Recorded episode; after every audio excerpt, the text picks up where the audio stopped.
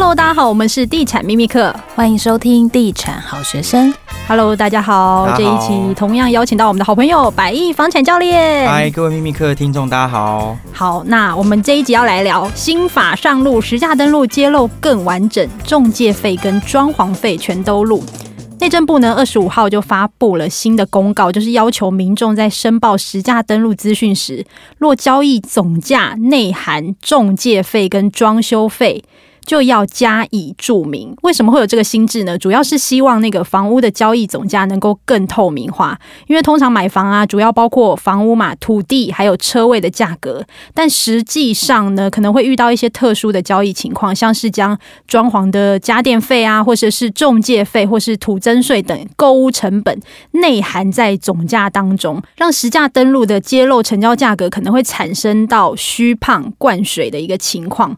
哎，请想请问。问一下那个百亿房产教练，你对于这个心智的看法？这个心智我觉得其实非常好哎，因为过去其实做过中介七年的时间，我觉得啊，台湾的房价不是建商一手造成的，其实很多二手屋的屋主是更加可怕哦。对，所以这件事情就是要杜绝这个这个这个东西。譬如说我自己以前的一个 case 哦，那三楼它呢是面公园的，然后它。花了五百万装潢，然后这时候呢，有个七楼的屋主，屋况超阳春，而且还有一点漏水。然后呢，他就说三楼都卖，比如说一瓶八十万，那我就要卖。我是七楼，即便我的是也是阳春屋，我也要卖一瓶八十五，这就是现况。所以你说有一些卖方他会把价格拉高，因为这么说，我们可能会因为装潢很美，所以这一户的成交单价特别高，对不对？但是你阳春屋，你凭什么这样卖呢？这件事情就是要避免鱼目混珠，阳春屋想要卖就是精装屋的价格，我觉得这个我是非常赞成的。哦，所以你觉得就是揭露成交价格，包括中介费跟装潢家电费，这个必须要列出来，其实对消费者来说是比较有帮助的。对，因为消费者才会知道说，哦，这一户成交八十万是因为，它装潢超漂亮，但是你阳春屋你就不值八十万这个钱啊。那中介费的部分的话，就是另外一个。议题了，就是呃，可能有时候屋主就会说，哎，这户成交八十万，所以我要卖的是八十万，中介费另外算。那一旦这个所谓另外算，就变成他就要卖多少？八十二。所以呢，房价就是这样一层一层的就叠上去了嘛。嗯，因为下一个他就会说，楼下卖八十二，我要八十二，再仲介费另外算，就像爬楼梯一样。对，就爬楼梯，然后很快就八十五，就九十了。嗯，不过我要特别说明，这个新制上路，其实内政部就有特别说明说，原则上依照买卖契约内容来认定。假若啊，这个契约是没有特别约定交易总价，就是没有把中介费用。就是包含进去，就其实就不用填载。但是如果呢，这个约定的总价已经有内含中介费，就要申报。那其实这一个法案出了之后呢，其实就引起非常多房仲的不满，因为他们认为说这个可能会带来一些消费的纠纷之外，可能也会压缩到中介的斡旋空间。真的会有这回事吗？好，这么说好了，因为我们在中介的服务费其实表定是四趴，但是实际上常常会有就是折佣的情况，也就是没有收足四趴。那这样子的一个法案出来之后，就会导致，哎，为什么他收三趴？哎，为什么他收两趴？那我付四趴的人不就盘子吗？所以当然中介会很害怕这样的一个议题，对。可是我觉得不是大家都一致同仁，然后大家至少能够可能三趴，大家可以 不要有人觉得就是买贵嘛，这样我觉得这蛮重要的啊。这个其实我说真的，这就是台湾人的人性啊。我常常跟消费者讲啊，不要以为可以杀价的暗场就占得到便宜啊。台湾人总是觉得好像可以杀价，我就可以占得到便宜。但我其实觉得不二价公定价，其实对大家反而是比较公平的。这是一个人性的问题，大家可以好好思考。嗯，其实我也觉得房仲一定会很担心啊，因为大部分房仲的店头都是在地经营嘛，他可能这一区都客户都是他的，那有的四趴，有的三趴，有的两趴，他的店里就每天都吵翻了。对啊，是啊，所以这件事情也是在警告房仲，就是不要玩这样子的花招了。诶，那像之前那种成交总价所谓内含服务费的做法是什么？可以举个实际的案例吗？其实所有的成交总价都会内含服务费。你是说，就是实价登录的价格都内含进去了？对，都是内含服务费的。嗯，只是他之前没有写出来而已。他现在要求把它切出来，然后而且要注明金额，还要注明。对，就是他等于是要全部揭露就对了。但其实我认为这一招房仲他们，我据我所知，他们也已经有了规避的方法，也就是合约。其实现在房仲的合约里面本来就没有。所谓的服务费是多少？服务费本来就是另外一张叫做附表的东西。哦，那是怎么规避？你是说买卖双方的合约就是二手屋的交易，买卖双方的合约只规范了买卖双方的价格，并没有提到服务费。因为这个大家可以回去仔细想一下，其实里面是你去回去翻合约书是没有提到任何关于服务费，服务费都是另外写一张。那这个新制上路后啊，对想要卖房子的卖方有什么影响呢？我觉得对想要卖房子的卖方的影响，主要就是我刚才所说的，他们就是 阳春屋没办法卖装潢屋的价格，这个冲击我觉得是最明显的。那我觉得很好啊，因为房价本来就是越透明，对消费者就是越好。对，所以我真的是举双手赞成。那至于服务费那一块，就是像我刚刚说的，我觉得政府利益良善，但是实物上漏洞很容易钻。你说的漏洞其实也包括，你看这个实价登录房地合一税不是七月一号上路了嘛？对啊。然后其实它就是为了要让那个房屋的交易价格更透明，尤其预售屋价格是三十天要登录。最近有没有听说什么比较多的一些钻漏洞的做法？其实现在比较钻漏洞的做法，不外乎就是合约日期往回填，回填。什么叫往回填？譬如说现在是不是九月了已经？那我就说，哎、欸，我们两个现在讲好这一户我们签约日期写。